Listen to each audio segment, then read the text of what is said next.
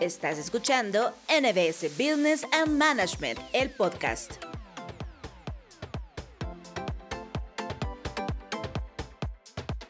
Hola amigos, ¿cómo están? Les saluda Luis Giovanni Gómez.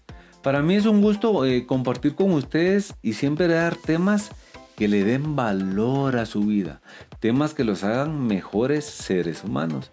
Y hoy les traigo un tema muy importante eh, derivado a que no todos no todos tenemos lo que son los conocimientos contables ni financieros, por lo cual el podcast del día de hoy le vamos a llamar respuestas financieras.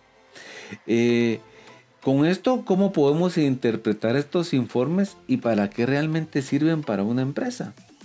Y además vamos a tratar de hacerlo de una manera muy muy sencilla para que tú lo puedas comprender.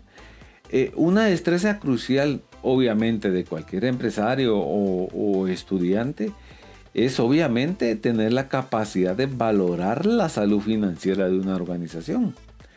Para esto hay tres documentos principales que debemos de tomar en cuenta. Número uno es el balance, el famoso llamado balance general. Y esta es una imagen de la salud financiera de una empresa en un momento determinado. Luego tenemos eh, la cuenta de resultados o estado de resultados o balance de pérdidas y ganancias, como tú lo quieras llamar.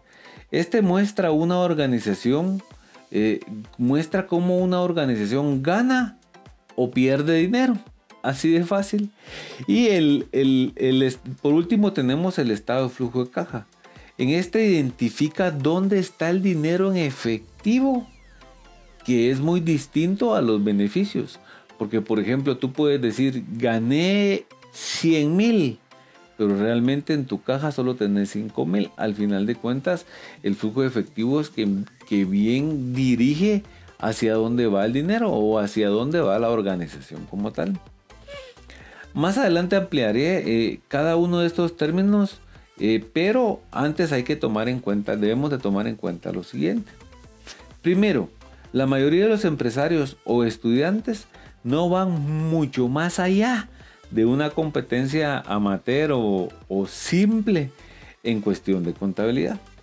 A menos por supuesto de que esta sea una profesión que él ha elegido y muchos de los escándalos que se han producido obviamente en los últimos años nos han recordado a todo el mundo lo fácil que es ocultar la verdad financiera del control público aparente o del control de una organización como tal. Segundo, debemos ver que la viabilidad financiera tiende a ser una instantánea y no puede ser nada más que eso. Es preciso ponerlo en contexto, para saber si habrá crecimiento en el futuro o si el negocio en el mercado eh, definitivamente está en declive.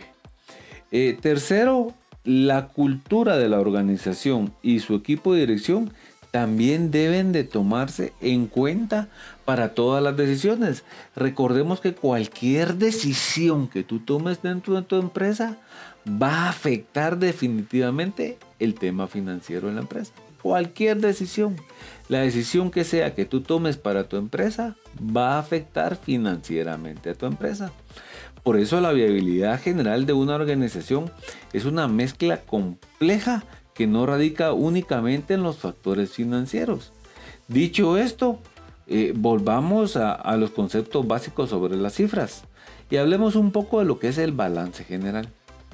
Para comprender el poder del balance, podría ser de ayuda empezar de la manera siguiente. Si alguien gana un salario alto, todos decimos que es rico. Si alguien gana mucho dinero, ¿es rico? Pues no, Necesariamente no.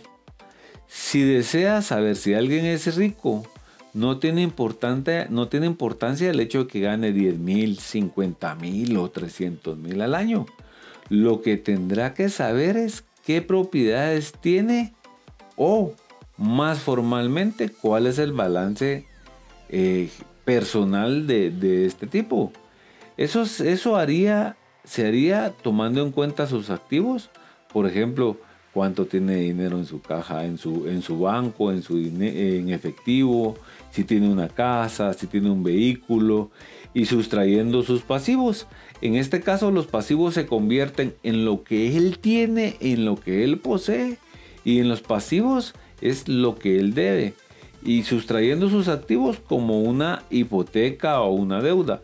Porque él puede tener la casa más lujosa, la casa más bonita del mundo, pero eh, eso no quiere decir que es rico. Él puede tener una hipoteca o una deuda sobre esa casa, lo cual lo hace, eh, lo deja de ser eh, una persona que utiliza cosas ricas de mucho dinero, pero con obligaciones o con deudas. La diferencia sería su patrimonio o más estrictamente su patrimonio neto personal. Si se hace esa operación como una empresa pequeña, entre los activos podría incluirse, incluirse las ideas y la diferencia entre los dos, es decir, entre activos y pasivos, eso se le conoce como patrimonio neto. Quiere decir que si tú tienes una casa que cuesta 100 mil, pero debe 75, tu patrimonio neto es 25, ¿verdad? En efecto, y esto en efecto no es tan difícil, pero tengo que intensificar eh, mi, mi, conocimiento para pasar a un siguiente nivel. En una empresa grande, el proceso sería el mismo, pero los activos podría ser en, ese caso, en este caso algo como las instalaciones, el equipo y los pasivos podrían ser las cargas fiscales o las deudas que tiene con sus empleados. Recordémonos que nosotros cuando tenemos empleados le empezamos a deber su famoso pasivo laboral. Eh, su indemnización se convierte en un pasivo, en una obligación que a lo largo del tiempo la empresa eh, lo va teniendo como tal. Entonces, la diferencia entre estos dos se conoce generalmente como el valor del accionario, que en este caso podríamos decir la diferencia entre el pasivo y el activo se convierte en el capital, en el dinero que han invertido los socios y eh, de ahí de ahí es donde nace la aquella famosa ecuación contable. Los, aquí, los activos equivalen a los pasivos más el capital. Activo es igual a pasivo más capital. Para ser sinceros, si le cabe todo eso en la cabeza o, no ser que vaya a ser especialista en esa materia, eso es estupendo.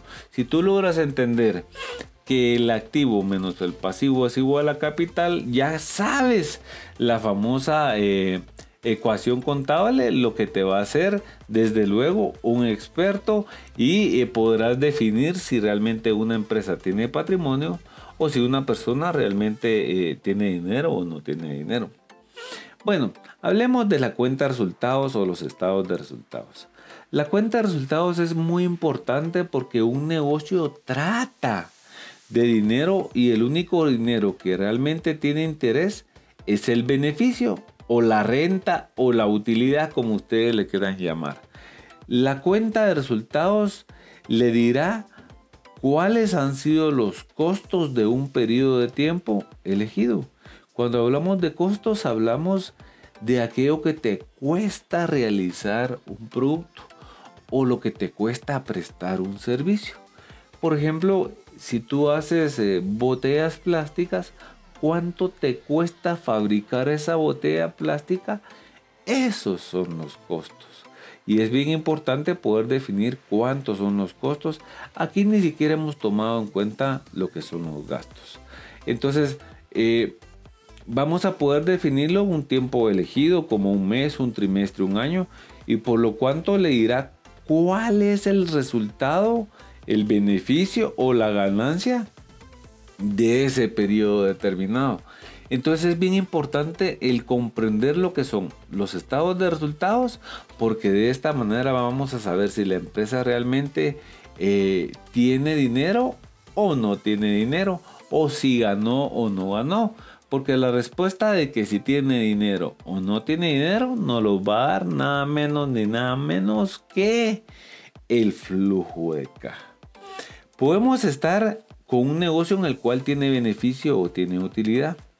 Pero hasta las empresas más rentables pueden venirse abajo si les falta dinero en efectivo. Y de ahí eh, se conoce o se le puede llamar como liquidez.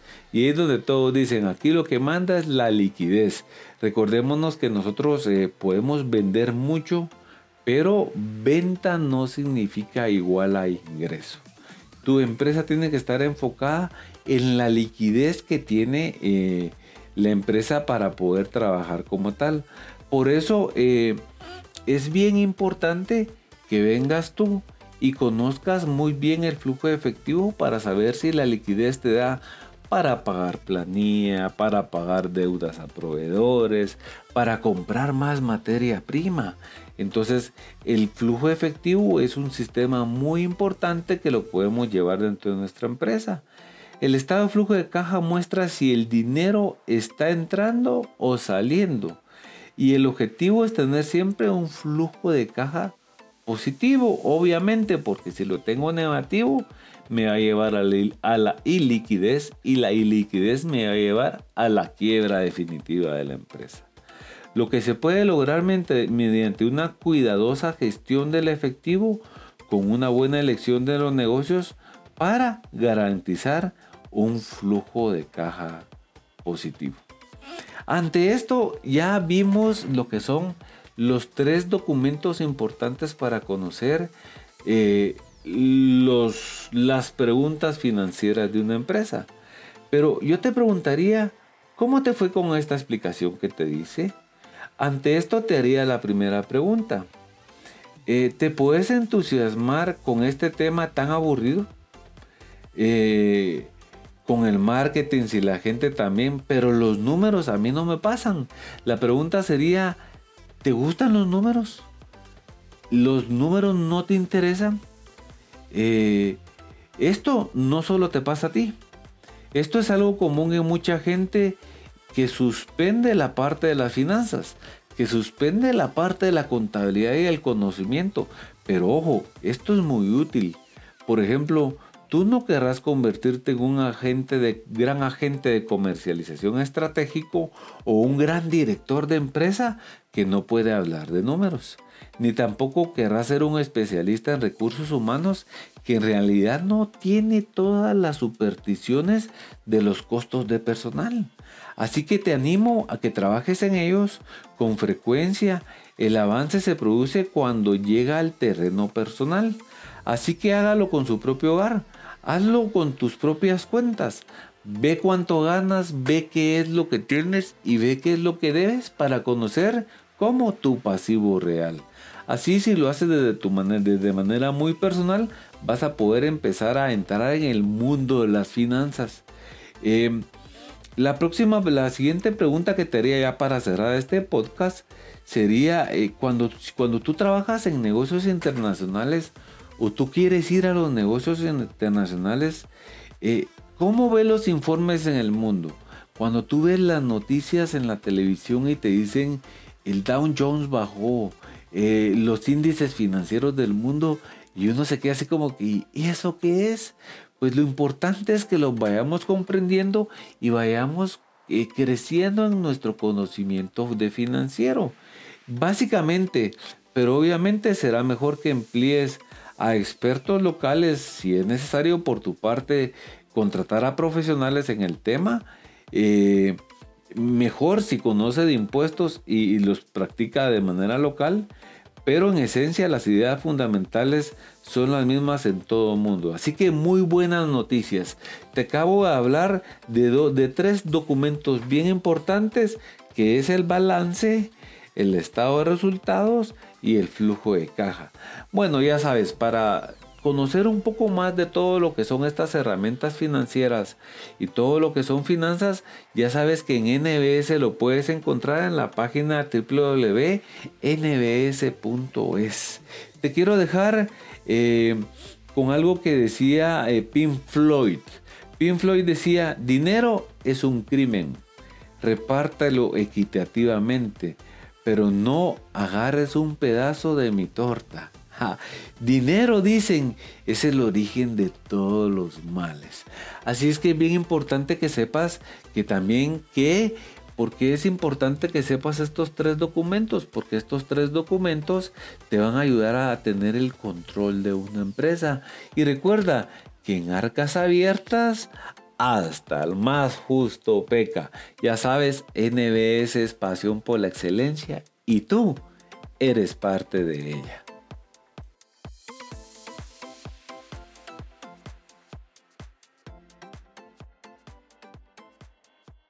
Has escuchado NBS Business and Management, el podcast.